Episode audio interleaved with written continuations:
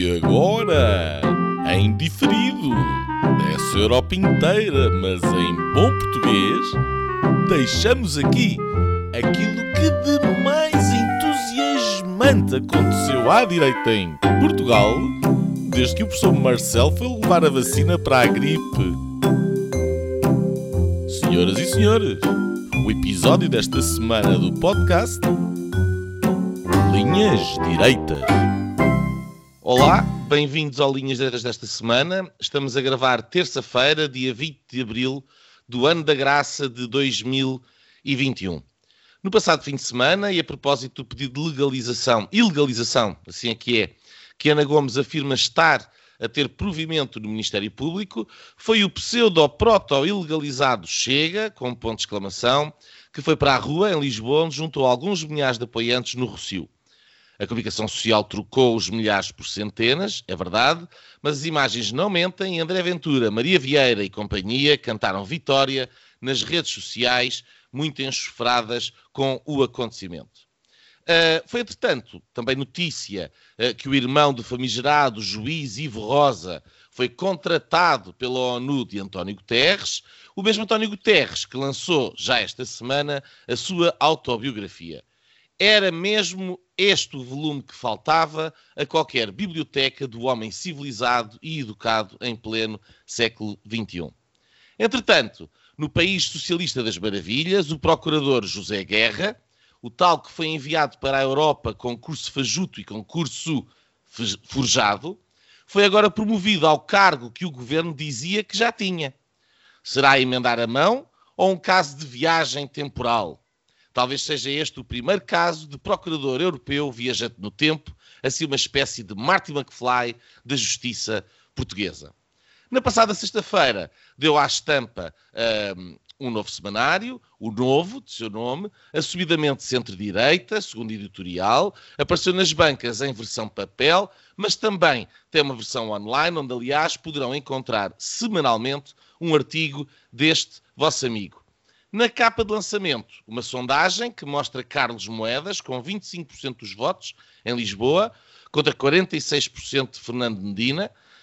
Um, talvez um, um, resultado um pouco mais um, largo do que alguns esperariam, pelo menos incluindo eu. Uma outra sondagem, mas esta feita sobre o país, uh, saiu ontem, segunda-feira, feita pela Intercampos, que mostra o Partido Socialista em primeiro lugar, com 36% dos votos, o PSD em segundo, com 23%, para ser o número mágico do PSD de Rui Rio. Uh, o Bloco de Esquerda e o Chega uh, execo em terceiro e quarto lugar com 9%, seguidos de CDU e Iniciativa Liberal com mais ou menos 5% cada um. Já esta semana é notícia no Jornal Público, Portugal tem hoje uh, o mesmo número de quilómetros de ferrovia que em 1893. Uh, isto é no dia em que Pedro Nuno Santos afirma ter a vontade de acabar com certo tipo de voos, nomeadamente aqueles com menos de 600 km, como Lisboa e Porto, ou Lisboa e Faro, da TAP, porque o futuro é essa tal ferrovia que a República, o Estado Novo e a democracia, todos somados, não conseguem ganhar à monarquia que já acabou em 1910. Segundo o Jornal Económico, a Altice recusou renovar por seis meses a manutenção da rede Ciresp, a tal que já custou tanto aos portugueses, querem vidas, querem euros. Uh, o governo, há apenas dois meses do início da época de incêndios, não parece ter qualquer estratégia ou ensejo para resolver o problema. Mas, what else is new? Uh, ontem, estourou a bomba futebolística. Parece que os clubes mais ricos do mundo, uh, ou neste caso da Europa, um bocado a mesma coisa, querem lançar a sua própria competição. Em plena pandemia, com a maior crise económica dos últimos 100 anos à porta, só mesmo o futebol para pôr toda a gente a falar do mesmo assunto. E todos os governantes, de Boris Johnson, uh, Emmanuel Macron ou inefável António Costa. No país real, saiu hoje uh, na agência Lusa que 25% é já o número uh, de desemprego uh, inscrito, de inscritos oficialmente nos centros de emprego, fora os outros. Isto depois das notícias que saíram a semana passada, que dão conta que um terço dos pobres em Portugal tem emprego, tem mesmo estável. Não dá é para pagar as contas. Uh, é agora, praticamente à hora que gravamos, uh, que estoura uma nova bomba, esta de chamada Operação Olicipos, onde oito inquéritos sobre suspeitas de corrupção levaram a PJ a fazer buscas, entre outros sítios, na Câmara Municipal de Lisboa. Entretanto, no Reino Unido começou este fim de semana o evento desportivo do ano. Refiro-me, como é evidente, ao Campeonato do Mundo de Snooker, que se joga no Crucible. Um, Ronnie O'Sullivan defende o título. Uh, e ao longo das próximas duas semanas, no Eurosport, todos podemos desfrutar da magia que os génios da tacada espalharão no pano verde. Bem, meus senhores, vamos ao nosso programa. Como de costume, temos o Afonso Vaz Pinto uh, em Lisboa uh, o Gonçalo Cevada no Luxemburgo e eu, Nuno Lebreiro, a gravar de uma solarenga Bruxelas. Hoje trazemos dois temas para a nossa mesa. Começamos uh, pelo elefante na sala socialista, José Sócrates, uh, do silêncio passar os socialistas um, à, à, ofensiva, com Fernando Medina um, e depois o correspondente regresso de uh, José Animal Feroz Sócrates às suas célebres entrevistas, onde distribuiu galhardetes como canalhas e cobardes, a torto e a direito, quer dentro, quer fora do seu partido. Entretanto, também é um livro que o senhor engenheiro, perdão, senhor José Sócrates uh, lançou. Na Almedina está na lista dos mais vendidos. Resta saber uh, quem andará a comprar tal obra, que também circula em PDF pelas redes uh, sociais. Gonçalo, já tinhas saudades das entrevistas de José Sócrates? E esta versão epíteto galhardete contra o seu próprio partido. Se calhar sabe-te melhor. Foi, foi, foi uma, uma entrevista muito divertida.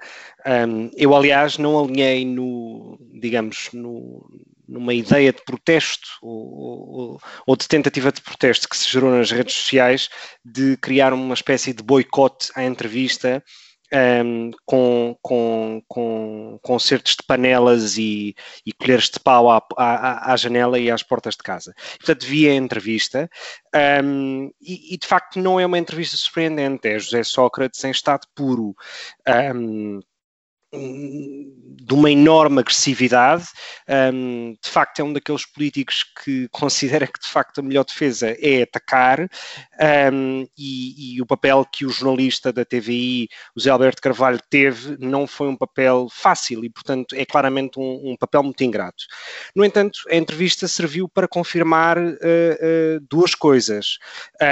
uma delas tem que ver com o processo em si, que é José Sócrates continua uh, sem explicar explicar ou com enormes dificuldades em explicar, talvez porque é mentira, ainda que ele acredite naquilo que diz. Um, Uh, uh, continua com uma enorme dificuldade em explicar, dizia uh, que, por um lado, a família é rica, portanto, origens no Wolframio, enfim, uh, mas por outro, e portanto ele hum, cada tanto ia, ia uh, buscar umas, umas notas ao cofre da mãe, mas por outro lado precisa de pedir empréstimos ao amigo Carlos Santos Silva para ir uh, viver para Paris. E portanto tudo isto é, é, é profundamente incongruente. Um, e depois, de facto, não tampouco, tampouco surpreende a reação agressiva que tem em relação ao Partido Socialista. Uh, e que me parece a melhor parte da entrevista.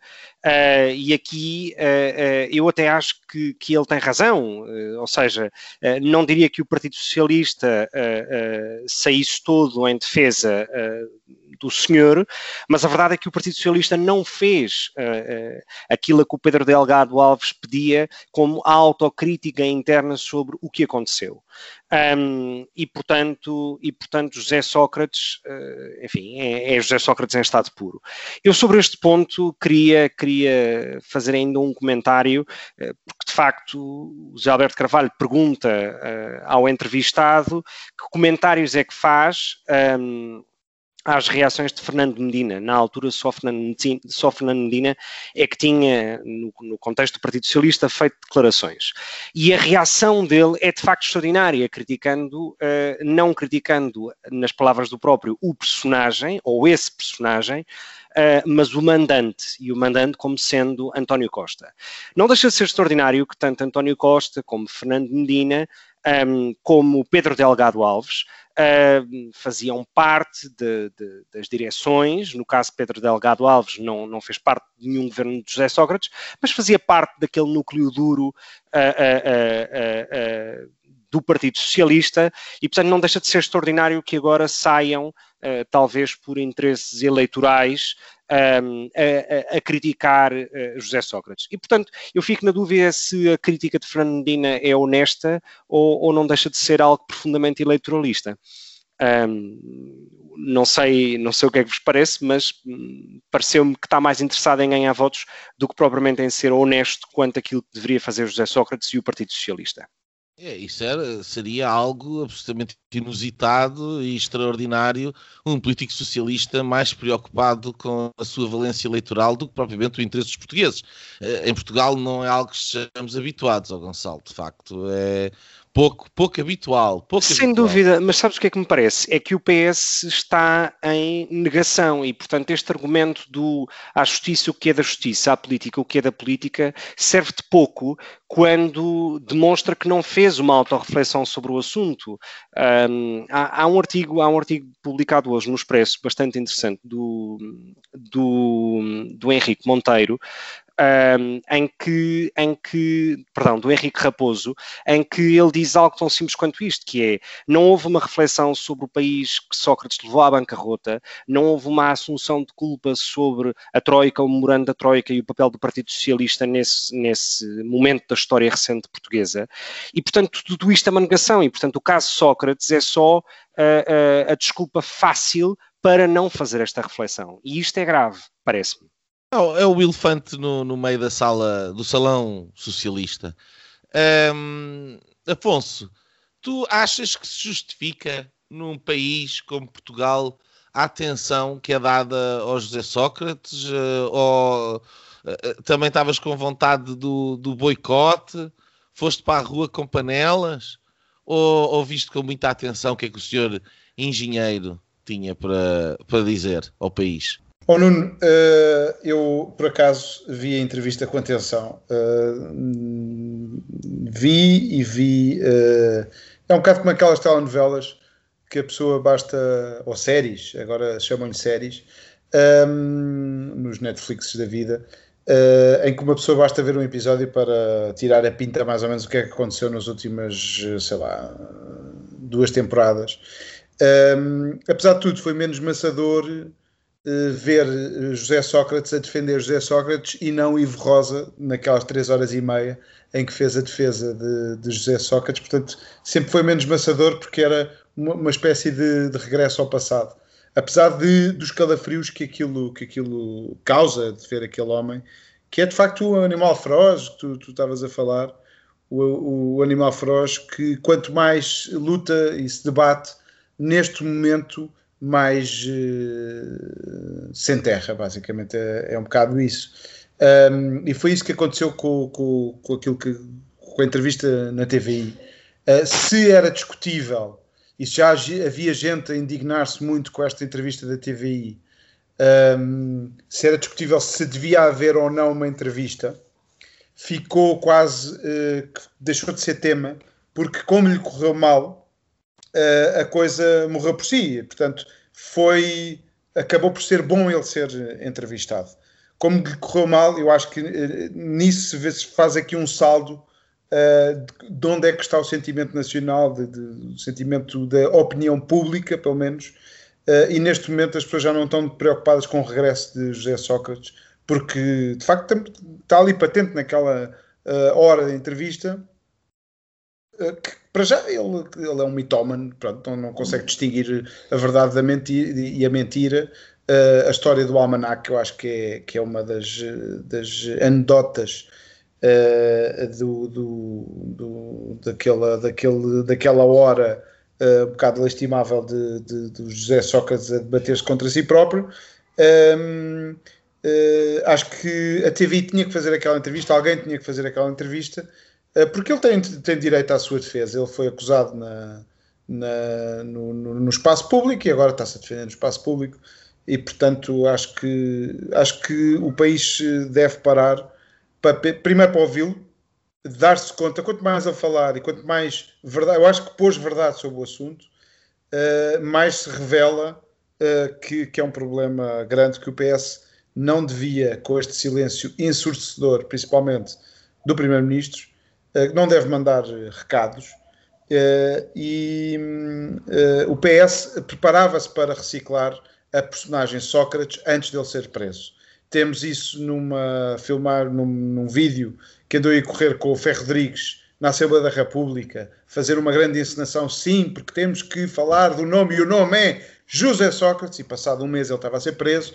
Ele é preso, na, como dizíamos no último episódio, na, na noite de, de véspera do, do, Congresso do PS, que foi um, o maior elefante eh, feroz no meio daquela sala, de, não é sala de, é sala de Congresso do, do PS, e o PS nunca veio fazer a meia-culpa, nós temos hoje um terço do governo, é um governo que era de José Sócrates, uh, e portanto, se não se faz esse, esse, esse balanço, uh, faz muito mal o PS em não o fazer.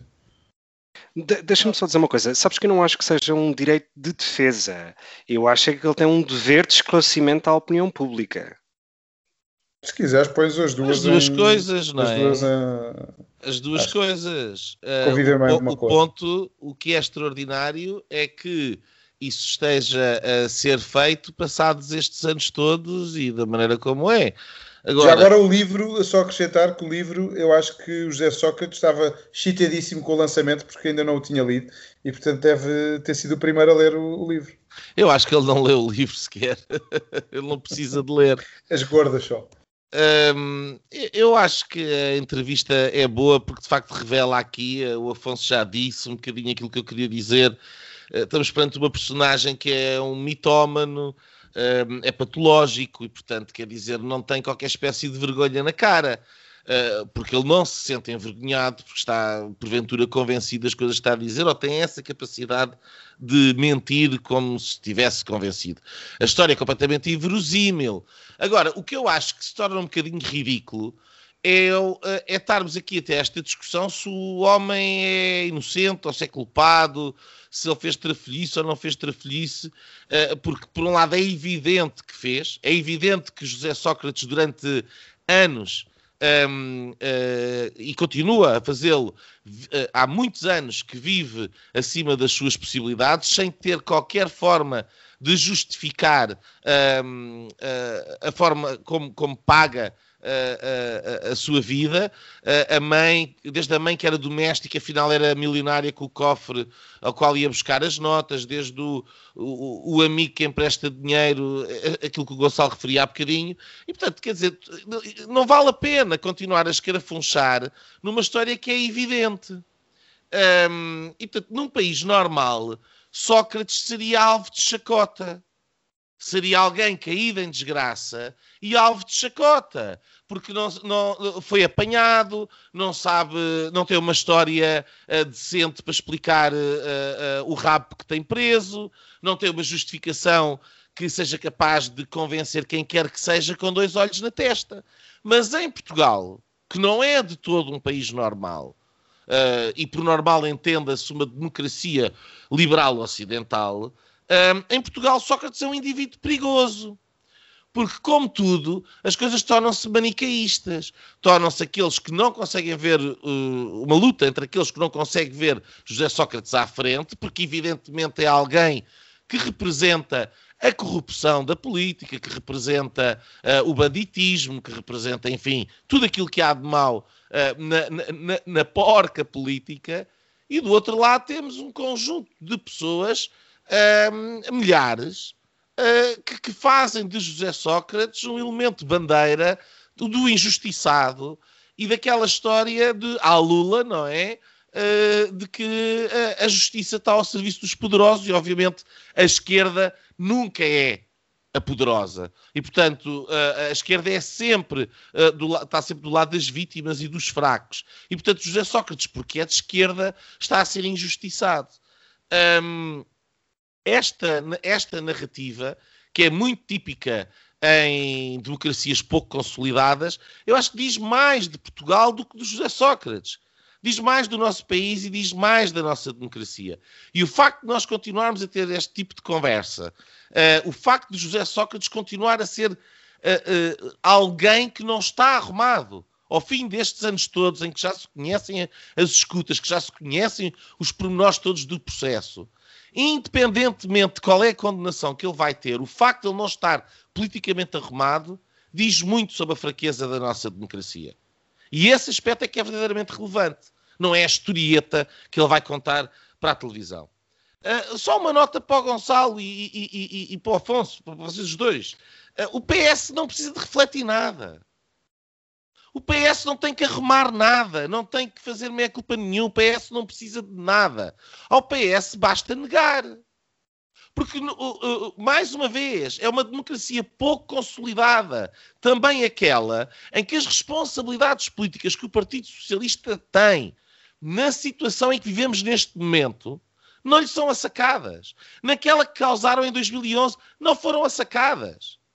E aquilo que Medina faz, e, e José Sócrates chateia-se com Costa, porque o, Sócrates pode ser mentiroso e pode ser até louco, de certa forma, uh, mas não é estúpido, e sabe de onde é que veio, e sabe a quem é que Medina uh, tem comando. E é António Costa.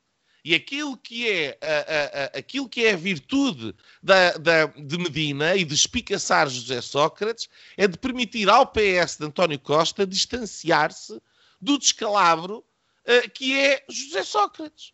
No dia em que não for um descalabro e for possível de ser reabilitado, uh, passam a ser todos amigos outra vez. Lembram que até eu fui visitar a Évora.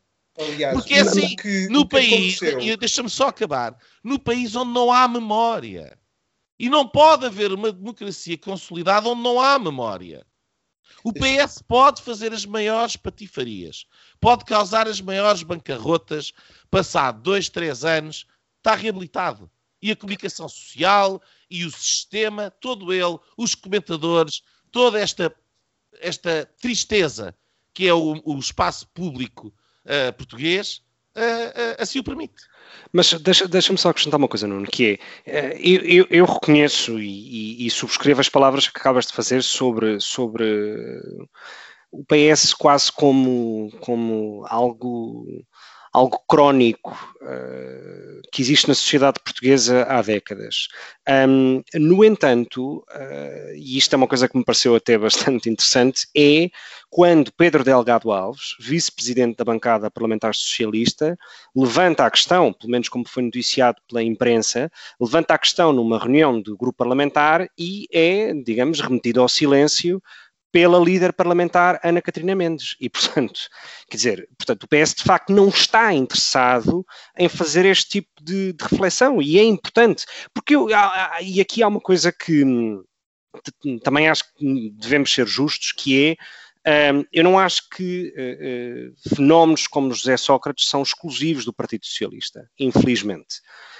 Um, noutras escalas, evidente, e com outro tipo de dimensões, mas, quer dizer, Isaltino Moraes, hum, numa escala micro, não é muito diferente disto. E, portanto, desculpa, não, a questão, desculpa. a oh, questão Gonçalo, isso não, é uma é, afronta. Os casos, o caso de corrupção pelo qual Isaltino Moraes foi, uh, uh, ou melhor, os casos de branqueamento de capitais uh, pelos quais Isaltino Moraes foi condenado, não são muito diferentes disto. Ou seja, a lógica é, processo, é, é os factos não são muito diferentes, obviamente, é um povo, com, outras, desculpa, com outras dimensões. É evidente. Por isso é que eu disse, com as necessárias com as devidas comparações e ajustes, digamos assim. Mas a verdade é que isto aconteceu no PS, mas podia ter perfeitamente acontecido no PSD. Ou seja, eu acho que este tipo de fenómenos são uh, cancros da democracia e, e, e, são muito mais, e são muito mais normais em partidos e são muito mais normais em partidos com uh, grande dimensão e com grande oh, acesso oh, oh, ao poder. Gonçalo, em, em, desculpa lá, isso é, primeiro quer dizer, eu, com as devidas, com as as devidas uh, distâncias, uh, o Hitler uh, é muito mal e, e, tal como o, o, sei lá, o, o violador de telheiras com as devidas distâncias. Quer dizer, esse, com as devidas distâncias dá para meter no mesmo, so, no mesmo rol de comparação coisas que não têm rigorosamente nada a ver uma com a outra. Portanto, comparar os José Estou a falar de factos criminais. Eles desculpa, são, não, não tem, são acusados dos mesmos crimes, é só isso. Não, estamos a falar daquilo que, daquilo que, que, Estamos a falar de dois políticos e não tem comparação aquilo que é um caso e o outro. Um, e, e, a todos os níveis. Um, e, em, e, em, segundo lugar, quer dizer, dizer que José Sócrates aconteceu no PS, mas podia ter acontecido no PSD, isso é um processo de intenção. A verdade é que não aconteceu no PSD. Ah, nisso estou de acordo contigo, sim, sim. Nunca, a verdade é que nunca aconteceu no PSD, e aquilo que eu te posso dizer é que se tivesse acontecido no PSD, não era branqueado da forma como é branqueado quando aconteceu no PS. E essa que é a diferença. É, da maneira como aconteceu, só podia acontecer no PS. E paulatinamente, porque já com o caso Casa Pia foi a mesma história, nós temos os senhores do Partido Socialista no Parlamento a fazerem dar altos de vítimas da justiça portuguesa. Com o caso Casa Pia foi a mesma história. E, portanto, essa do à justiça, aquilo que é a justiça, é uma grande treta. Porque o PS, quando, eh, o PS politiza tudo. Como, aliás, é próprio dos socialistas. Tal da mesma agora, forma como usa o Estado como se fosse do partido. O à justiça, mas, o que é da justiça, que é uma referência bíblica do Sr. António Costa e, e, basicamente um spin de todo o tamanho. Quando ele vai lá visitar, é a única vez em que ele se aproxima de José Sócrates, esteve lá muito pouco tempo com aquele clássico daquele, daquele uh, casaco aos quadradinhos, uh, que acho que toda a gente se lembra, verde. Um, eh, foi um spin do António Costa e uh, esta entrevista, inclusivamente, esta estratégia de defesa pública de Sócrates uh, corre-lhe mal uma, e corre bem ao António Costa.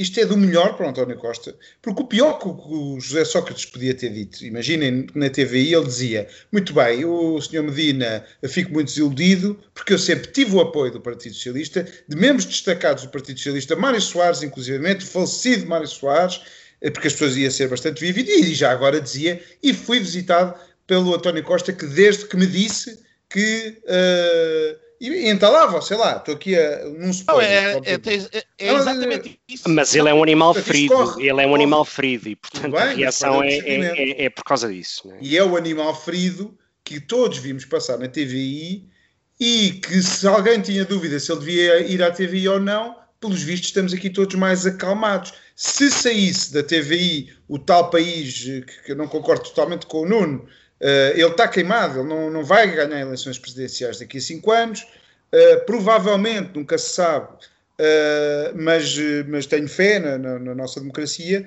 que apesar de não ser completamente desenvolvida, ainda tem alguns democratas. e, portanto, eu acho que ele está ferido de morte em termos políticos para futuro. agora, é evidente, e o Nuno começou por falar disso, que é evidente que ele é culpado. É evidente, eu vai, desculpa lá, Gonçalo, não tem nada a ver com Isaltino Moraes, nem com, com outro nível. Isto é um povo. Isto é um povo montado. Eu reconheço isso, eu só estou a dizer que o Isaltino foi condenado pelos mesmos crimes que o José Sócrates foi uh, uh, indiciado nas. Na, na... Isto são só os crimes Perdão, que na, aparecem na, na nota da instrução, é só isso. Foi agora dilapidado, cuidadosamente e com algumas coisas que vão cair um bocadinho mais à frente. A coisa foi muito bem montada. Mas o Isaltino cair. também lhe caiu a corrupção pelos mesmos argumentos, pela falta de prova. Eu falar mais do Isaltino porque acho que não. Não, só estou a tentar justificar a minha comparação. Eu acho completamente despropositado. Uh, quer que dizer, estamos a falar do Isaltino de Moraes a propósito do José Sócrates. Volto, quer dizer, nós, não, não, não, não há comparação. Pronto. Estamos a falar de um senhor que foi primeiro-ministro do país e que, uh, uh, pelos dados que são conhecidos, uh, tem cerca de 30 e tal milhões de euros. Que se saibam, se é que não são 200 ou 300. Só está no processo. Mas, eu, eu, mas, mas, mas, repara, o, que, o, só, o único ponto de comparação não é no volume do roubo, digamos assim, ou no volume da corrupção em si, é, uh, digamos, no, já, no, já, facto já de, no facto do crime, dos crimes económicos em causa terem sido, mas, uh, terem ocorrido no, no exercício de funções políticas. Olha, bem, e aí é comum. Eu acho é que isso, é, isso é, um, é, passar um pano limpo por cima não do é. José Sócrates. Lamento. Gonçalo, Gonçalo, é, eu acho é que todo. Eh, Jotino Moraes, eh, se queres comparar, eh, de facto há um processo, há um juiz, há tempo passado na prisão, eles são os dois caucasianos, têm os dois cabelo grisalho e acabou. E, no Isaltino Moraes não, não, não esteve à frente de um governo durante dois mandatos, um deles interrompido, é verdade, mas Uh, não teve a controlar os, maiores, os, principais, ou tentativas de controlar os principais meios de comunicação social, não esteve a mando de nenhum banqueiro, não esteve. Isto é tudo o que é visível no que se pode supor que tenha acontecido. Mas para mim é evidente que, é, que ele é culpado. Ah, ah, olho nu, claro que sim. É evidente que não estava sozinho. Não estava sozinho. É evidente que Portugal tem um enorme problema, que é a corrupção é evidente que tem. Se isto é premiável, vai para lá o PSD e fica lá 20 anos. Claro, os corruptos, quer dizer, andam perto do poder. Se for para lá o Chega, é a mesma coisa. Se for para lá o Bloco de Esquerda, é a mesma coisa. Está um bocado na massa Mas da nossa é sociedade. É o problema ti, com acesso ao poder. não se fala. Agora hum. fala-se muito de se deve analisar isto é quente. Ou... Nós temos que analisar. Se é quente, há de ser sempre quente para alguém.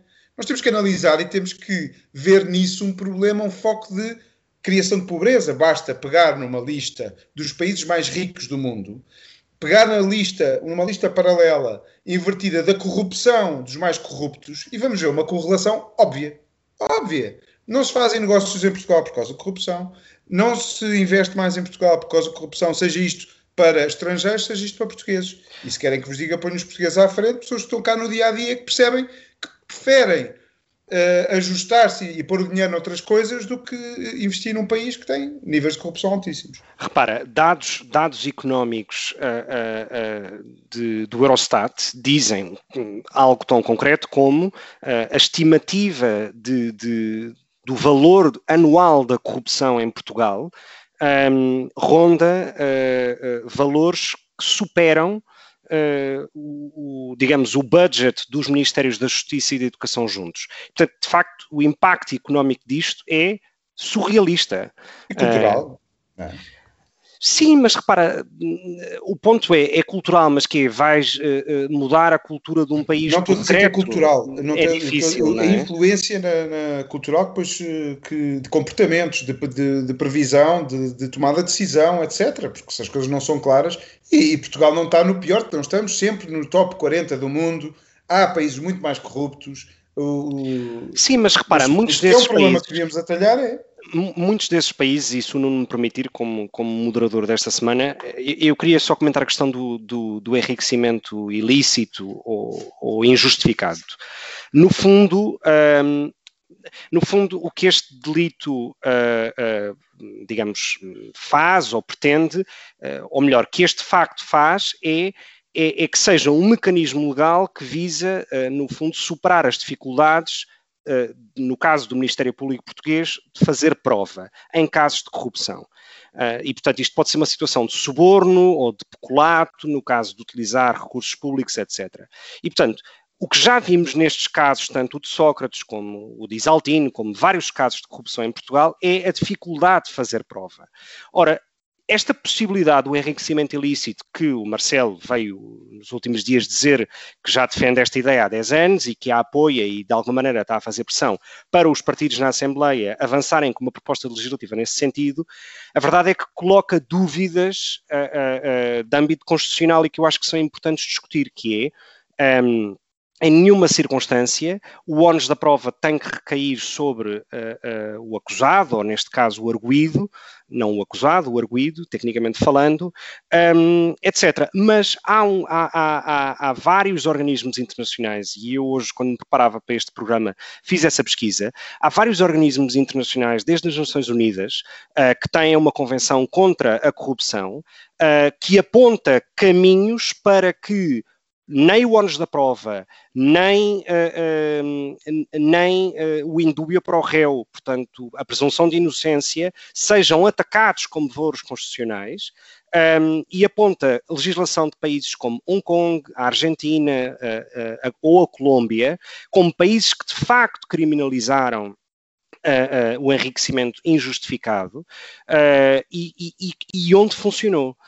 A questão é, eu não tenho dados sobre isto e acho que é um debate interessante de se fazer, é eu quando olhei para estes países, como dados como exemplo, exceto Hong Kong, mas o resto são países da América Latina, eh, quer dizer, eu não sei até que ponto é que criminalizar o enriquecimento ilícito faz ou não aumentar a corrupção. Esse é outro debate. Um, ou seja, até que ponto é que a criminalização de um tipo criminal, digamos, uh, faz ou não reduzir uh, a prática desse crime. Uh, e, portanto, isso também é um debate interessante a fazer. no entanto, eu acho que há condições em Portugal, e a Constituição não é assim tão restritiva nesse sentido, há, há condições em Portugal claramente para avançar sobre a, a, a tipificação deste crime uh, que de facto é importante, porque senão o que, o, o que existe hoje é uma porta escancarada para a corrupção, um, precisamente pela dificuldade em fazer prova.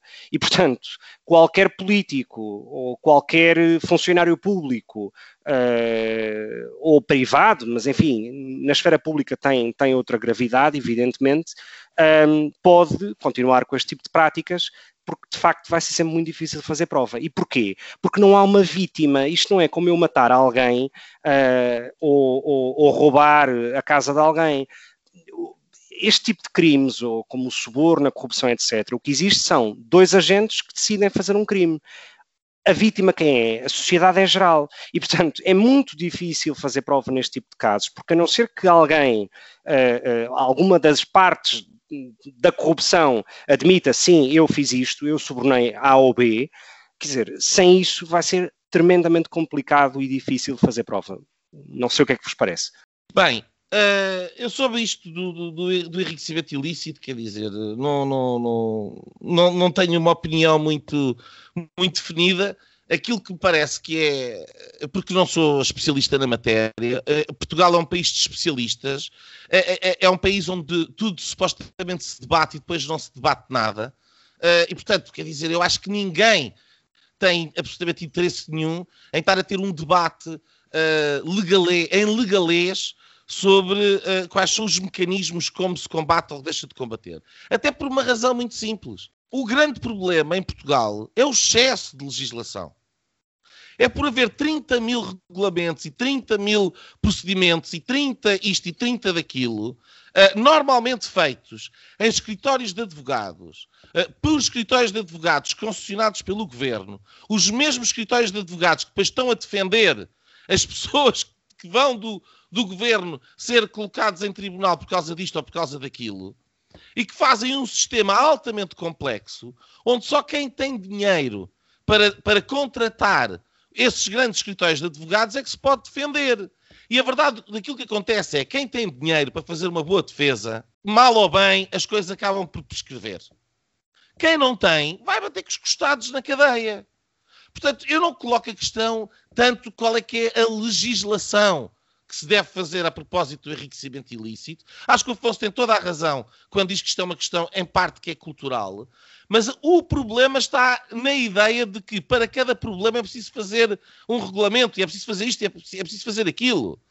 Em última instância, como eu dizia aqui no programa passado, houvesse a proverbial bengalada Quer dizer, o, se o corrupto não andasse de cara levantada na rua, se os senhores que foram à prisão de Évora não fossem hoje membros de um governo e andassem todos de cara levantada como se não fosse nada, se isto tivesse censura social, fosse qual fossem os procedimentos, as coisas não aconteceriam. E, e, portanto, a questão da impunidade é, acima de tudo, é cultural. Não tenho dúvida nenhuma. Se o mecanismo do enriquecimento ilícito é aquilo que vai dar o bom resultado ou é outra coisa qualquer, eh, não sei. Uh, mas de qualquer maneira tenho sérias dúvidas que qualquer reforma neste, neste âmbito, protagonizada pelo Partido Socialista, vá uh, limpar, digamos assim, o pântano em que eles tanto gostam de navegar. Afonso, sobre isto, tens alguma coisa que queiras acrescentar? Ou... Queria só, uh, só pôr alguma luz naquilo que eu disse. Eu não, não, não afirmo que é cultural corrupção em Portugal. acho é que entramos aqui em ciclos viciosos Uh, neste momento há uma cultura de, de fazer as coisas uh, que potencia uh, e que nos puxa para baixo. Um, ehm, depois há aqui nesta, comentando-se que muito por alto, também não sou especialista, um, ehm, quando se discute estas, estas coisas, fala sempre em reformas e soluções totais. É preciso arranjar uma solução para os milhares de problemas que nós temos, nem que seja essa da bengalada, que eu acho que é completamente desajustada, uh, mas uh, até porque não há bengalas suficientes, nem acho que seja com bengaladas que resolvam as coisas, mas até para evitar que o povo se ponha a pensar em bengaladas. Aliás, nós temos um problema quer dizer, desde o Essa de Queiroz, não é? Que todos dizem, é um clássico. Uh, que nós temos os problemas, os problemas são exatamente os mesmos. Nós já tivemos quatro regimes diferentes: monarquia constitucional, república, com aquelas atrapalhadas todas. Houve duas repúblicas ali, mas a primeira república, depois a ditadura, depois o. Uh, agora há uma série de problemas que se mantêm uh, os mesmos, que não se resolveram. Um, ehm, e que não é com grandes reformas se calhar é com pequenas reformas e, e com uma, uma, atitude completamente diferente de, de promover uma cultura que, que, seja anticorrupção. E acho que isso. Oh, oh, nem sequer oh, se fala muito e vontade, e vontade. Quando há e vontade, vontade de se fazer as coisas, elas acabam por se fazer. O problema é que a vontade uh, não abunda e a vontade de lidar com a questão da corrupção. Ou, ou, ou, nós juntando tudo num pacote, porque depois de fazer uma coisa tão grande e um bicho tão grande, uh, torna-se cada vez é mais. Nebulosa. Exatamente, e, e, que não é palpável. E, portanto, é, é, corrupção, mas não é só corrupção. Acima de tudo, é a irresponsabilidade, a falta de, de fiscalização, a falta de, de atuação dos, dos, poderes e dos contrapoderes, é a, a, promiscuidade dos diferentes interesses, quer, quer eles estejam no, no, no, sistema judicial, quer eles estejam no sistema político ou económico. Portanto, é uma cultura paroquial, pequenina, onde se protegem uns aos outros. Uh, e, e, e lá as paróquias do meio disso tudo. Pá. Não, mas é, é difícil de resolver e não há uma solução de facto. Uh, mas a primeira solução, quanto a mim, passa por as pessoas uh, incomodarem-se seriamente. Uh, e eu não sei até que ponto nós estamos aí. Bem, se vocês estiverem de acordo, passávamos então ao nosso segundo tema, que está relacionado com as manifestações anti-lockdown e anti-confinamento e anti medidas anti-Covid que graçam um pouco uh, por essa Europa fora. Nós temos tido uh, na Holanda grandes exemplos, em Inglaterra também, em Espanha, uh, aqui na Bélgica também já houve, França. Tem havido um pouco por todo lado. Um, grandes manifestações, mas elas, grosso modo, não passam no mainstream media. Em Portugal também houve, por exemplo, há, creio que duas ou três ou quatro semanas atrás, uma manifestação uh, com alguns milhares de pessoas em Lisboa um, ehm, contra, contra estas medidas lockdown. Um, ehm, vocês, o, o, que é que vos parece? Começar talvez pelo Afonso, um, ehm, comecei pelo Gonçalo no, no primeiro tema. Afonso, tu olhas com simpatia uh, para estas pessoas que vão para a rua manifestar-se em nome da liberdade individual e contra esta uh, socialização, digamos assim, da Covid, ou uh, olhas para estas pessoas como os maluquinhos teóricos da conspiração, assim um bocadinho como muitas vezes alguns comentadores fazem, fazem passar? Oh, oh Nuno, eu acho que hum, é vai, vai alterando assim em, eh, em, uma altura é uma coisa, depois é outra. Acho que acho que são as duas ao mesmo tempo. Uh, Lembra-me um bocadinho aquele, aquela, aquele tempo do, dos, dos indignados aqui em Portugal. Havia uma grande manifestação dos indignados e de que acabava por se espumar, não se percebia bem o que é que eles queriam. Seja, as pessoas estavam indignadas, mas depois não se percebia bem o que é que, que, é que queriam fazer com aquilo e com aquela, com aquela força toda. Acho que estas manifestações também se perdem na espuma das notícias e ficam tão misturadas estas duas posturas, uma de liberdade, que se calhar é aquela que tu, Nuno, eh, mais vês, eh, mas depois ali misturado também há assim um, um toque forte, não dizia que é só um flavor, que é um toque forte de negacionismo. E, portanto, no meio desta confusão de discursos e de, e de gente aos berros, um, perder-se-á, se calhar, a mensagem que, que, que, que essas, que, que, essas pessoas que se estão a manifestar querem passar. Uh, se é culpa do mainstream uh, media, não sei, eu acho que às tantas é culpa dos dois, porque se o jornalista não capta, e acho que não há propriamente um telecomando que, que esteja montado uh, para, para, para, para, manipular, um, ehm, porque isso é, isso é o tal a tal parte de, de, negacionismo que possa haver, teoria da conspiração, uh, acho que também do outro lado, e certamente os, os, meios de comunicação social não estão muito abertos a pensar nas coisas e focar, e, uh, mas do outro lado também está, está gente que não, não, não, se consegue explicar. Se calhar, há um bocado tu fizeste, falaste daquela manif do Chega, que não tende a ver com isto, porque eles não, não têm tido uma posição tão eh, contra, contra as medidas de, de, da pandemia, mas foi por outras razões, faz sempre aquela, a forma como é retratada uma manifestação que não está de alguma forma normalizada, que é o caso destas, é sempre com, com esses toques. Eram centenas ou eram milhares? São dois milhares, as notícias deviam falar em milhares, seja ela qual for uh, o conteúdo daquela manif. Se forem milhares de pessoas do PAN, é milhares de pessoas do PAN que querem uh, mais gatos e, e, cães não sei onde. Pronto, mesmo que seja parva a manif, é uma manif, deve haver liberdade de expressão. Se estes senhores estão a, a zelar pela nossa liberdade, uh, uh, não sei, porque perde-se um bocadinho nesta, nesta barraria toda. Gonçalo, tu tu és um amante da liberdade individual e, portanto, imagino que uh, sejas a favor de, deste, destas manifestações e destas, uh, pelo menos na possibilidade de se poderem efetuar. Que é isso que eu dizer. Não, não estou a dizer quanto a, às uh, reivindicações em si, mas também gostava de ouvir a esse propósito. Sem dúvida alguma, Nuno. Eu acho que uh, a democracia não está suspensa, não esteve suspensa, e apesar dos sucessivos, já vamos em 15 estados de emergência, no caso português, uh, o direito ao protesto e a liberdade de expressão não estão suspensos. E ainda bem. Um, e, portanto, eu acho que eu, eu, vou ter que discordar, ou pelo menos da forma como eu interpretei aquilo que o Afonso disse. Um, eu acho que há uma tentativa por parte uh, de muitos uh, opinion makers, de muita imprensa uh, e de muita gente que decide, portanto, governos políticos, etc., de colocar pessoas, quiçá como eu, uh, uh, no mesmo saco que um negacionista.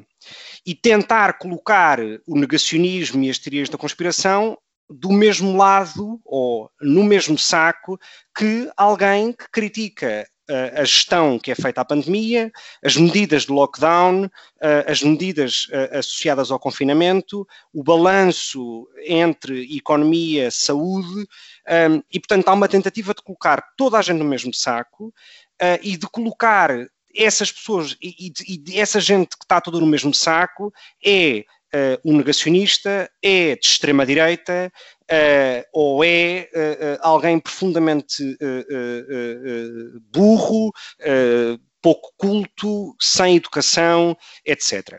Ora, quando nós olhamos para os dados, uh, uh, e isto é, é, é digamos, é, é, um mapa colorido uh, do The Economist, portanto, de, de negacionista ou, ou, de pouco liberal tem pouco, um, ehm, em que coloca precisamente no caso europeu, uh, identifica que países têm tido maior uh, uh, vaga de protestos neste sentido. E estão, ou, ou são praticamente, são esses que de facto o Nuno mencionou, mas em termos de dimensão e de adesão por parte das pessoas, aqueles que maior adesão têm são os países ricos e desenvolvidos do centro e do norte da Europa.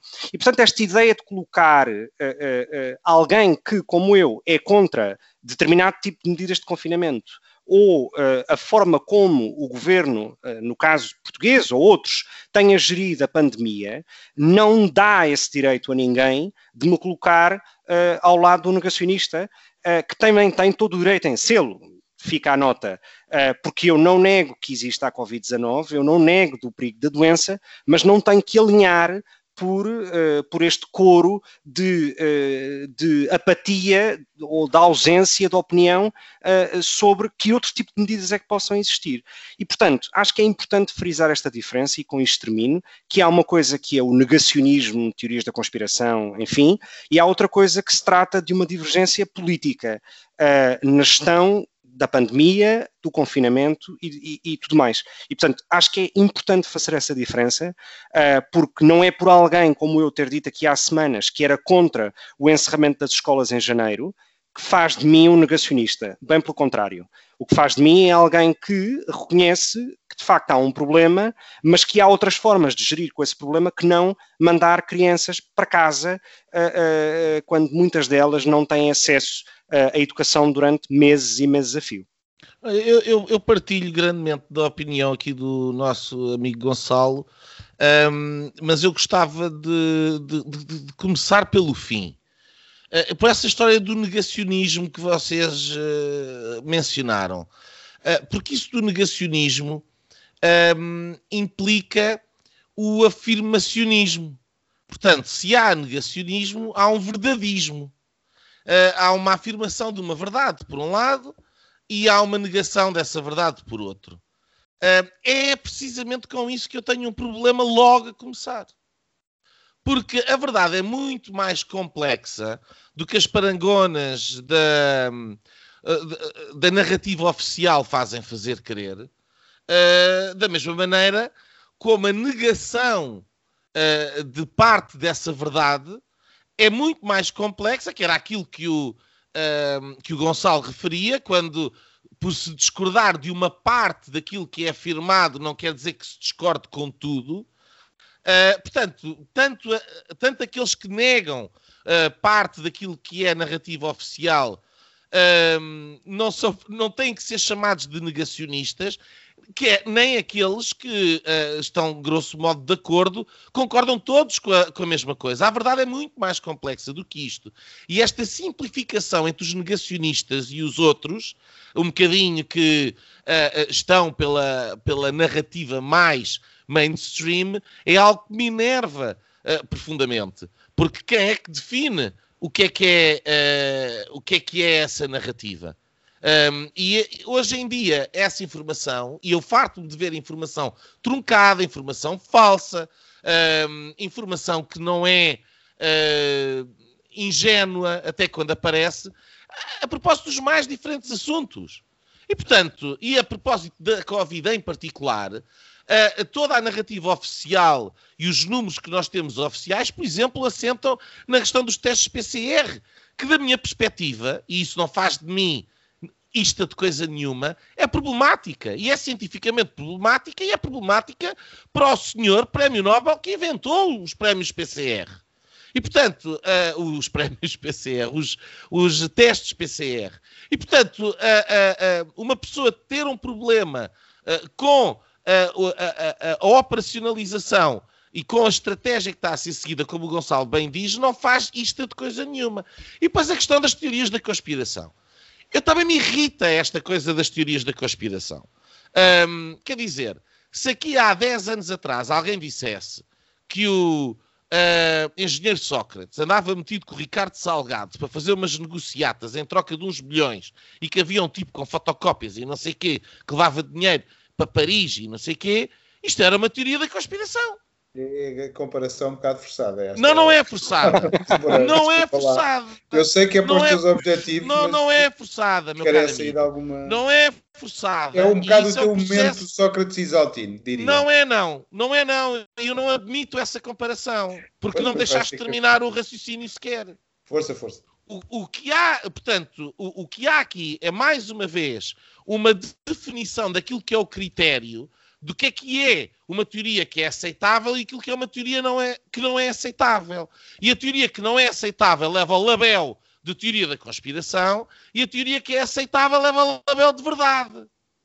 E isso, meu caro amigo, é muito diferente daquilo que tu estavas a querer inferir das minhas palavras. Porque é evidente que há teorias completamente estapafúrdias Quer dizer, que, que, que, que sei lá, eu, uh, eu, eu, digo, é inverosímil, mas é, é, é, é, aquela ideia dos cisnes negros. E qualquer pessoa que tenha estudado, por exemplo, o garfo de David Hume e o problema da indução, sabe perfeitamente que afirmar uma coisa como verdadeira, ou o princípio de irrefutabilidade do Karl Popper, percebe que afirmar uma coisa como verdadeira é filosoficamente e cientificamente complicado, para não dizer impossível.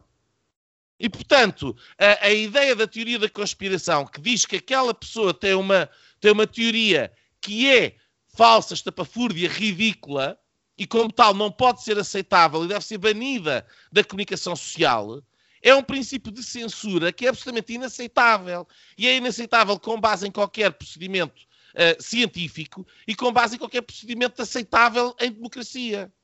Portanto, isto não tem nada a ver de comparações de Isaltino e de Sócrates. Isto tem a ver com o label. Quer dizer, o que é que é a teoria da conspiração, afinal? O, onde, quem é que decide onde é que, onde é que se inicia aquilo que não é aceitável de passar no Facebook e aquilo que é? Quem é que diz o que é que pode passar no jornal e não pode passar no jornal para proteger as pessoas dessas teorias tão, tão, uh, são tão estapafúrdias que as pessoas até podem acreditar. Esse é que é o problema. E o problema é filosófico e é político. Porque uma democracia saudável deixa as pessoas decidirem por si próprias quais é que são as teorias às quais dão uh, a visibilidade ou não. Ponto final. Repara, mas eu aí acho que hum, eu não conheço nenhum exemplo de uma democracia, se estiver equivocado alguém que me corrija, mas eu não conheço nenhum exemplo de nenhuma democracia ocidental moderna onde não exista nenhum tipo de filtro. E eu sou liberal, portanto, ou seja, algum tipo de filtro todas as democracias têm, ou não? É uma questão, mas quem é que decide o filtro? O filtro é social, é sempre social. O ponto é, é, é, é política, é o que tu quiseres. O filtro deve ser natural numa comunidade, não é artificialmente imposto. Quer dizer, a, a teoria da conspiração. O vírus começou na China. É, é, man, é, made, é feito num laboratório. Porque é que isto foi inicialmente, foram os próprios serviços suecos, secretos suecos, que colocaram esta, esta fizeram um relatório que disseram que havia uma elevada probabilidade de isto ter acontecido. Mas a teoria da conspiração não está aí. Não, desculpa. Oh, oh, As teorias oh, da conspiração estão baseadas em alguns factos. Estão... Se eu disser que foram os chineses que provocaram isto para lançar uma organização da ordem mundial e se ainda puser mais o Bilderberg e ainda puser mais não sei o que mais, torna-se uma teoria da conspiração. Se existe Bilderberg, existe. Se existem pessoas, se, existe, se, se, se foi eventualmente, provavelmente foi uma fuga de um laboratório onde estava uh, mal uh, a manipular uh, vírus, com certeza.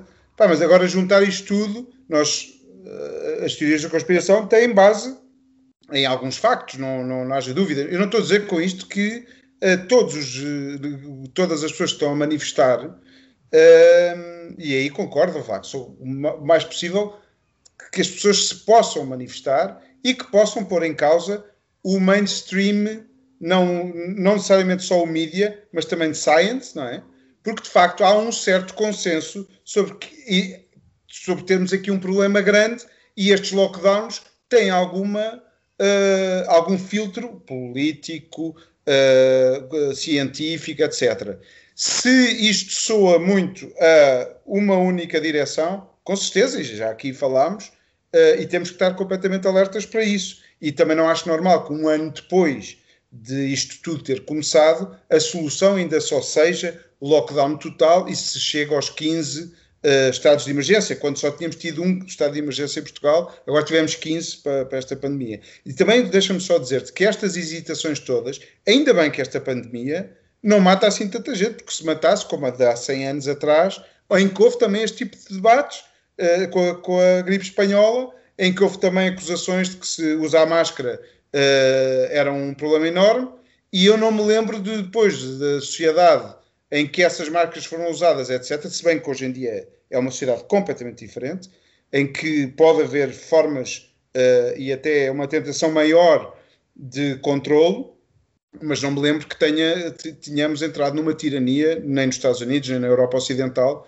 por causa necessariamente e com, a, com, a, com, a, com, com aquela oh, pandemia espanhola. Lá, o, a questão, uh, é, é, eu não vou entrar nesse debate, até porque o impacto da gripe uh, espanhola na vida direta de toda a gente foi muito maior do que do Covid, não fosse a questão do lockdown. Portanto, uh, não tem comparação uma situação com a outra. Agora, a, a, a, mim aquilo que me faz confusão são as, as certezas e as definições, ainda para mais quando elas vêm centralizadas, seja pelos órgãos de comunicação social, seja por, uh, pela Secretaria de Estado da Propaganda do Governo. Que, ou da DGS. Acho que é mais comparável oh, não, oh, deixa, a, gripe só, espanhola só... do que o Sócrates com, com agora oh, com as teorias da conspiração. Desculpa lá.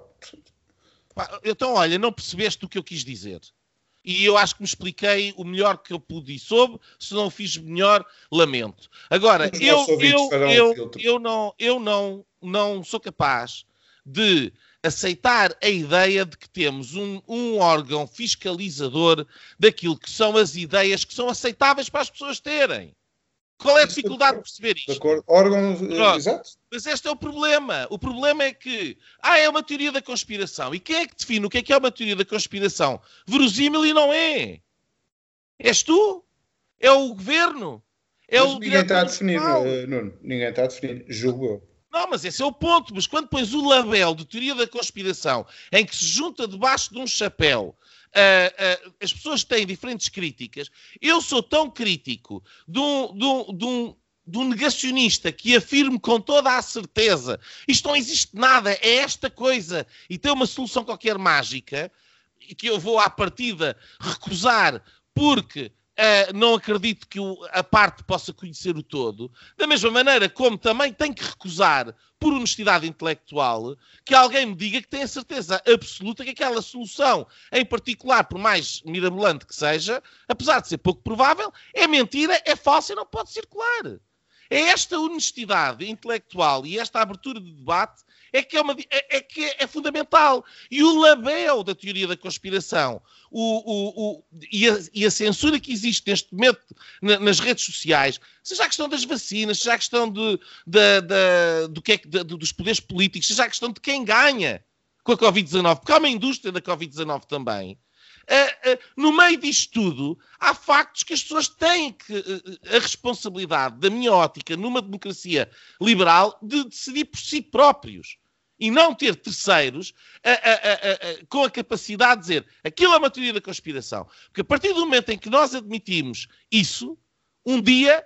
Uh, hoje vão para, vão para aqueles que vocês estão a, a, a dizer que são uh, teorias mais uh, estranhas e, e, e menos verosímeis. Muito bem. Um dia vai para vocês, ou para nós, não é? Gonçalo. Não, repara, eu, eu, eu, eu concordo com, com, como princípio com isso que tu dizes sobre uh, o não existir um órgão, ou o não dever existir de facto um órgão que decida. Um, mas em todo caso, quer dizer, uh, e, e, eu reconheço, e aliás tu até escreveste isto há, há umas semanas no Facebook, e eu admito admito, quer dizer, reconheço e concordo que de facto a ciência é feita de uh, erro e, e contraprova, etc. E portanto é evidente que aquilo que hoje parece ser verdade, amanhã vai ser contrariado pelo próprio erro dessa anterior verdade. Portanto, é assim que de facto o mundo uh, evoluiu ao longo de todos os últimos, ao longo de todos os séculos. Uh, no entanto, há uma coisa que eu também tenho que dizer que é, quer dizer, há, um, há, há, há a partida um consenso um, que aqui, obviamente, e as teorias da conspiração podem dizer se esse consenso tem algum tipo de uh, objetivo ou vantagem à partida, mas em princípio, admitindo que isso não existe, há um consenso sobre uh, aquilo que é a Covid-19 e hoje muito maior do que era há um ano atrás, quando não existia tanta informação. Um, agora, é evidente que, de facto, as teorias da conspiração e as dúvidas que possam existir são, uh, uh, ou proliferam, ou são muito mais férteis de, de proliferar e de existirem, quando não há, no caso da Covid-19, uma cooperação como deveria existir por parte do governo chinês na, na procura da verdade sobre a origem uh, uh, do SARS-CoV-2, quando uh, há avanços e recuos sobre vacinas que são aprovadas, mas que uma semana depois já não podem ser, porque há meia dúzia de pessoas, e não digo isto com nenhum tipo de, de desprezo, de facto, é uma questão estatística. A, questão das, a questão das máscaras, primeiro não era necessário, depois já é, etc. Ou seja, eu reconheço que perante todos estes exemplos associados à Covid-19, que a dúvida exista. E não há ninguém uh, ou melhor, não há uh, organismos que, digamos, que ajudem mais a, a, a, a, este tipo de teorias da conspiração ou de gente não alinhada, quando, quer dizer, quando se muda de radicalmente de opinião num espaço de uma semana. E, portanto, é esta falta de credibilidade, a par de estados de emergência sucessivos, que já não têm o efeito que se pretende, que a dúvida está instalada. E, portanto, é natural que as pessoas coloquem essa dúvida. Toda. E a incompetência Pronto. toda e o facto de muitas pessoas lucrarem com essa incompetência. Sem dúvida. E, aliás, eu acredito que muitas vezes o bode expiatório da extrema-direita uh, é, e, e, todos os nossos ouvintes sabem que eu não, não tenho qualquer tipo de uh, uh, amizade ou, ou, ou gosto com o Chega, etc. Mas toda esta animosidade e todo este bode expiatório com a extrema-direita, a mim parece-me uh, que, uh, obviamente, a extrema-direita um, o sabe usar, politicamente falando, mas quer dizer, não há ninguém do que mais, uh, um, que mais ajuda isto do que os governos instalados, do que o poder instalado. E, portanto, quer dizer. Um, é, tudo isto, tudo isto, uh, uh, não, ou seja, o que eu quero dizer é que a extrema-direita e este tipo de movimentos não podem ser utilizados como bodes expiatórios para o fracasso numa política que não tem muita coerência de grande parte dos governos na gestão da pandemia e da Covid-19. Eu, eu estou de acordo contigo. E eu, eu repeti até o meu ponto algumas vezes, porque eu acho que é importante.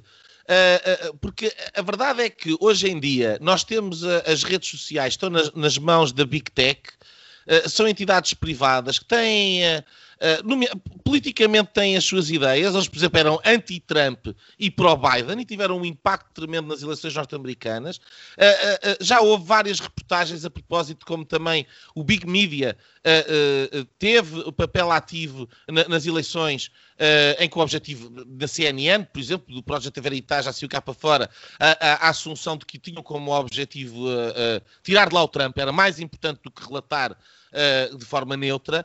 E, portanto, um, o, o, o, este poder da Big Media e da Big Tech naquilo que, que são as nossas construções daquilo que é a realidade, dá aso a muita desconfiança. E a desconfiança dá asa a muitas teorias da conspiração. Muitas dessas teorias da conspiração são verdadeiras, muitas dessas teorias da conspiração são meia, baseadas em meias verdades, como o Afonso dizia, e muitas são completamente estapafúrdias. Mas, independentemente de tudo, eu acho que a falta de confiança na, na realidade que nos é mostrada é, é, é, o exemplo mais flagrante desta questão das teorias da conspiração. E eu quis falar nisso, e até fica aqui este exemplo, porque o, porquê que o label de teoria da conspiração é perigoso? E o Afonso falou nele, e depois eu peguei nisto. Um, nós, nós queríamos fazer este tema, a falar das manifestações contra o confinamento, mas como, acabámos a falar sobre a questão das teorias da conspiração. Ora, eu sou favorável às manifestações. E, e, e se eu tiver a possibilidade de me manifestar, eu vou manifestar. Em, em particular em Portugal onde eu entendo que a forma como tem sido uh, lidada a Covid-19 é profundamente errada. E, e, eu, tenho, eu tenho defendido o mesmo desde que isto começou que devemos proteger os mais frágeis. O governo português não protegeu os mais frágeis, não investiu no Serviço Nacional de Saúde e, e condenou o país à miséria, obrigando a proteger-se, ficando em casa, que é uma proteção, entre aspas, hum, pessoas que, na minha opinião, e daquilo que muita gente concorda, não têm a necessidade de se proteger porque estão em grupos que não são afetados com probabilidades superiores a de ser atropelado ou coisa do género. Portanto, uh, uh, tudo isto são coisas muito diferentes. E eu entendo que as pessoas têm todo o direito de se manifestar e têm todo o direito de pensar aquilo que quiserem pensar. E, e, e esta ideia do dedo moralista de que ah, aqueles são um bando de maluquinhos que estão ali a manifestar-se, é uma desvalorização de um princípio fundamental de uma democracia liberal que é aquele de a pessoa pensar pela sua própria cabeça, a pessoa uh, assumir as suas próprias uh, convicções e manifestar-se na rua por elas. Afonso. Totalmente de acordo com a liberdade de, de expressão e de manifestação. Acho que é saudável uma, uma sociedade onde se possa estar na rua a defender uh, o que quer que seja, é que nem me interessa qual é o conteúdo, até pode ser da teoria da conspiração. Se 500 mil portugueses quisessem defender uma, uma, uma 500 mil se calhar não chegaria, mas 500 portugueses fossem para a rua, têm liberdade de o fazer, acho que não há problema nenhum. Acho que depois, uh, não estamos aqui a referir as tais re regras, que estas, ma estas manifes vão contra as próprias regras que eles estão a manifestar. Portanto, eles não podem, têm que estar a dois metros e não sei o quê. Não é como o PC, o PC consegue como está bastante normalizado, consegue fazer as suas, suas e as suas, as suas, os seus folclores e levar a, a, sua água ao seu moinho e pôr bandeiras na, na, na cidade toda. Afonso, desculpa, uh, mas foi o, PC, foi o PC, a par da Iniciativa Liberal, os únicos partidos, desde o primeiro estado de emergência, a votarem contra esse estado de emergência. Sim, Portanto, também razões que não eram disso. bem estas, mas uh, estava aqui a fazer a comparação óbvia com, com essa... Há, há manifes boas e depois há manifes destas que, que são um bocado mais irritantes para um, uma, se calhar um pensamento mais uh, que está que tá aceito por, pela maioria das pessoas. Não, mas aí no caso da do PC, para mim o grave foi terem sido autorizados quando outros não foram, nomeadamente a questão da festa do Avante.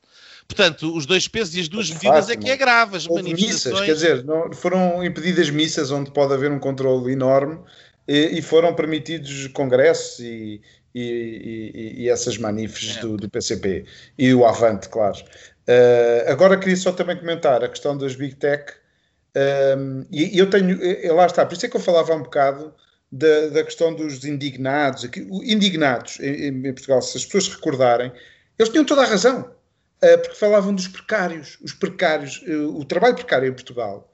Uh, quer dizer, eu comecei aos 20 anos a trabalhar num jornal, eu era precário, era jornalista, recebia muito mal, e acho que todos os portugueses passaram por algum tipo de.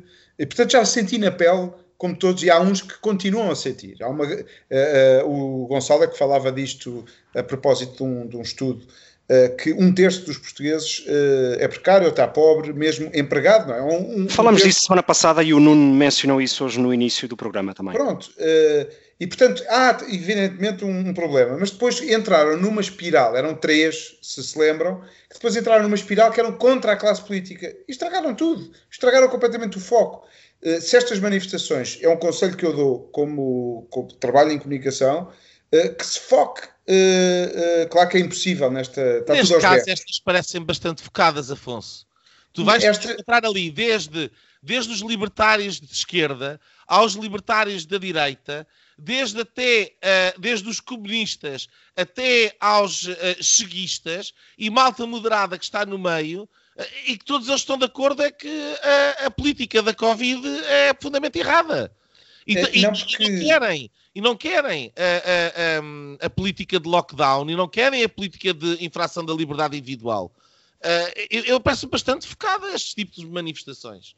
É. Não quer dizer que as motivações que estão por trás é ponto. do foco, mas aí é normal. É e que leva, e que leva, pode é, é, ser o filtro, o tal frio, os filtros que, que são criados pelos jornais, etc. O António Costa que, não votam todos pela mesma razão.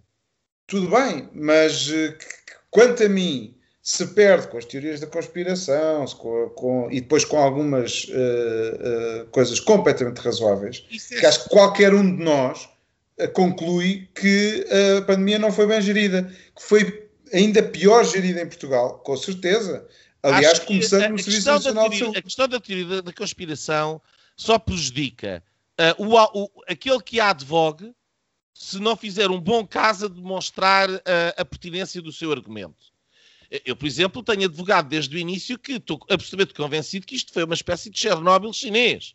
Uh, e, e, disse isto desde o início. Não, não, estou a dizer que é verdade. Coincidente, sim. Estou a dizer que há, há uma, uma, uma, Para mim, há uma forte probabilidade que, que tenha sido assim. Uh, também pode ter sido propositado. Eu não faço ideia. Agora, uh, tenho o direito de dizer essas ideias. Mas a, a, a, a, forma como eu argumento estas ideias, ou como eu exponho este, esta perspectiva, é aquilo que vai dar força a essa ideia e é aquilo que me vai julgar a mim, Nuno Lebreiro, pela a, proposição que eu estou a colocar em cima da mesa. Um, não pode servir para, a propósito de estarem lá uns quantos que têm umas teorias muito malucas uh, e espampanantes e que, uh, que, sirva para meter todos debaixo do mesmo uh, guarda-chuva e por isso simplesmente fazer um spin na própria da manifestação. Dizer, são todos uns maluquinhos. Isso é que eu me parece mil vezes mais grave do que uh, uh, os próprios proponentes das teorias mais radicais, digamos assim. Bem, meus senhores, estamos na nossa hora. linhas, Gonçalo. Uh, obrigado, Nuno. Uh, a minha linha esta semana vai para uh, uma notícia que hum, praticamente, ou mesmo nada, não foi sequer noticiada, ou não, não houve sequer uma nota a propósito disto na imprensa portuguesa, um, que tem que ver com, e falamos tanto da Venezuela e tudo mais, e depois esquecemos de facto muitas coisas também são essenciais.